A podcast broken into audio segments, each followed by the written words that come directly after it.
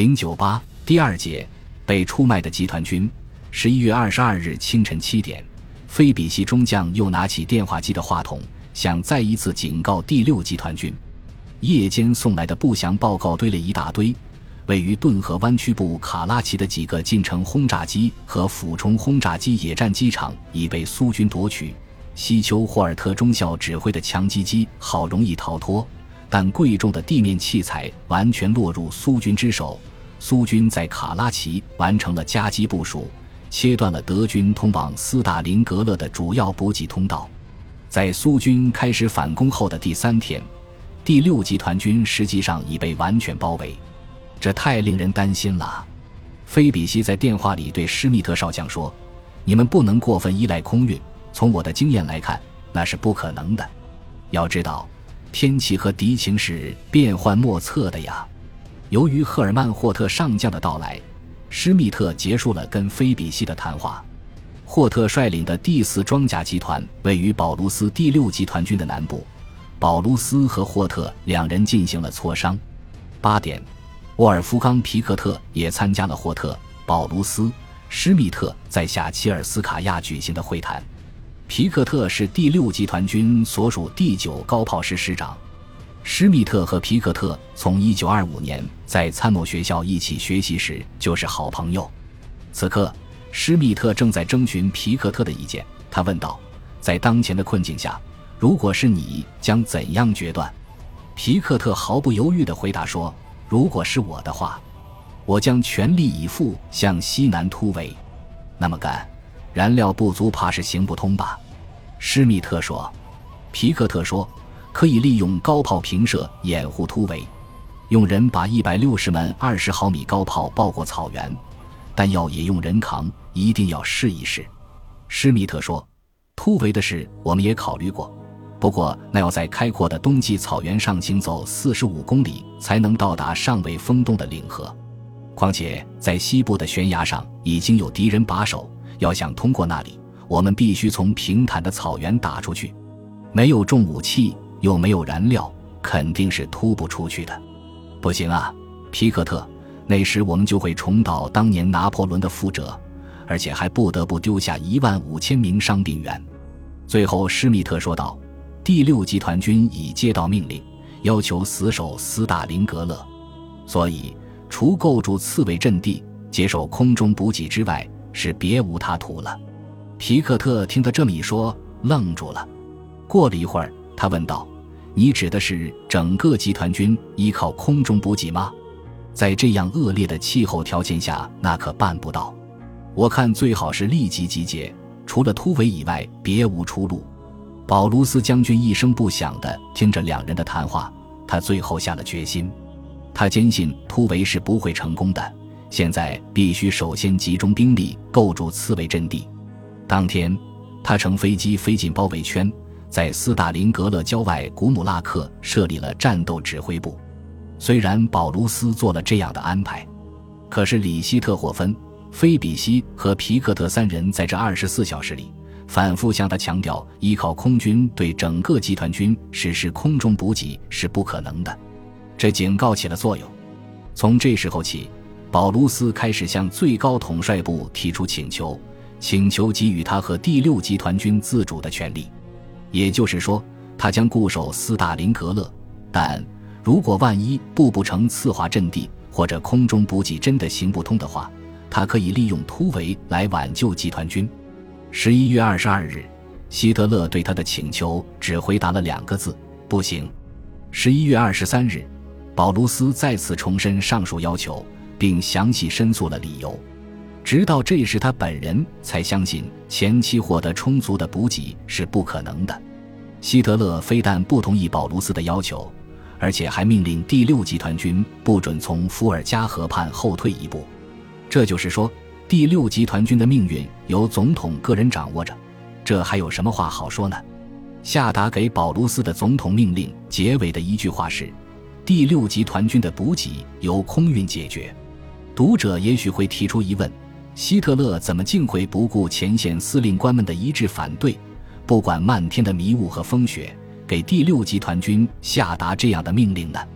要了解这个内幕。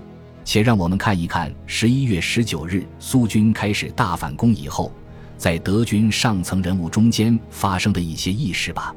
起初，戈林曾经向希特勒夸下海口，说他的空军将关照第六集团军。这句话是什么时候说的？在任何一本战斗目记中都没有记载，也没有足可凭信的文件。但有一点是千真万确的：戈林曾经做过类似的保证。而且也是在没有同别人商量的情况下做出的。关于这一点，从空军总参谋长耶顺内克与陆军总参谋长库特蔡茨勒的谈话来看，是毋庸置疑的。不论耶顺内克还是蔡茨勒，都必须向各自的上司报告每个前线司令官的见解。第六集团军被包围的当天，希特勒正在上萨尔斯堡。那天是星期日，也是对战死者的哀悼日。下午。汉斯·耶顺内克上将从贝希特斯加登的盖格尔饭店来到这所山中别墅，他想与库特蔡茨勒将军一起对总统施加一点压力，但结果他们没这样做。后来，蔡茨勒抱怨说，当时耶顺内克并没有明确地向希特勒表明自己的立场，只是说空军由于接受这个新任务将会负担过重。同时，他也没有阐述依靠空运来支撑一个集团军一定会失败的理由，当然更不会提到里希特霍芬说的“这简直是发疯”那句形象的比喻了。然而，尽管耶顺内克轻描淡写的说了一下这次补给作战会使空军负担过重，但他的话还是多少起了一些作用。作为戈林的代理人，留在希特勒身边的伯登沙茨将军认为有必要离席向在卡林哈尔的戈林挂特急电话。戈林立刻把耶顺内克叫到电话机旁，严厉地命令他不要在总统面前多嘴。不是已经做出向斯大林格勒空运的决定了吗？戈林对情况是很了解的，可是为什么这位国家元帅偏偏做出这样的保证呢？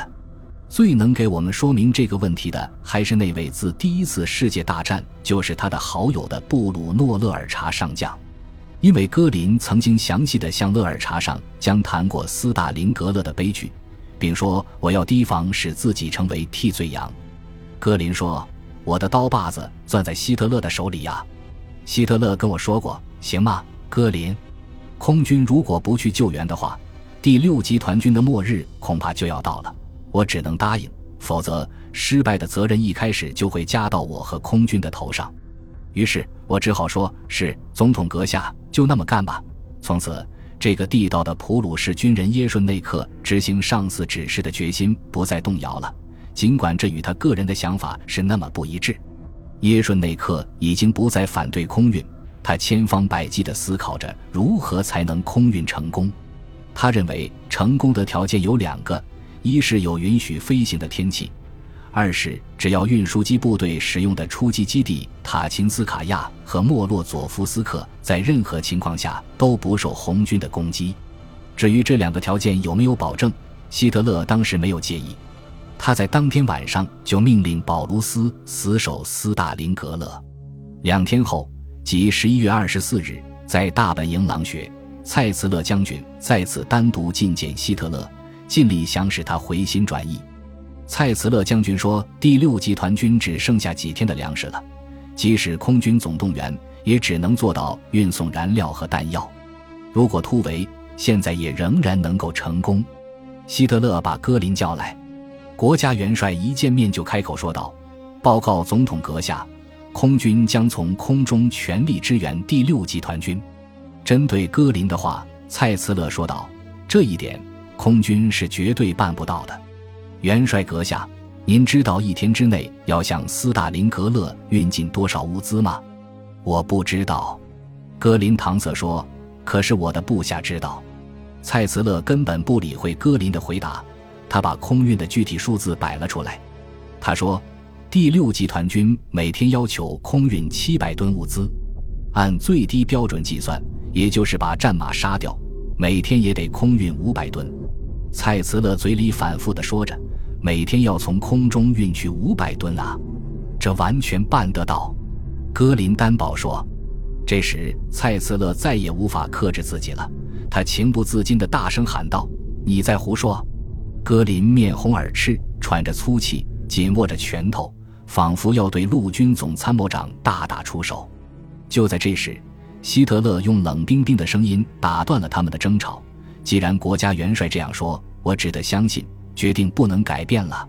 争论就这样结束了。由于希特勒顽固的坚持，一旦占领的土地就不准再丢失的错误原则，蔡茨勒挽救第六集团军的尝试失败了。至于空军能否从空中提供二十五万士兵的给养，这对总统来说倒是次要的。而戈林轻率的保证，则为希特勒的顽固态度找到了一个良好借口。于是，第六集团军被迫收缩到原来的位置，及斯大林格勒的包围圈里。本集播放完毕，感谢您的收听，喜欢请订阅加关注，主页有更多精彩内容。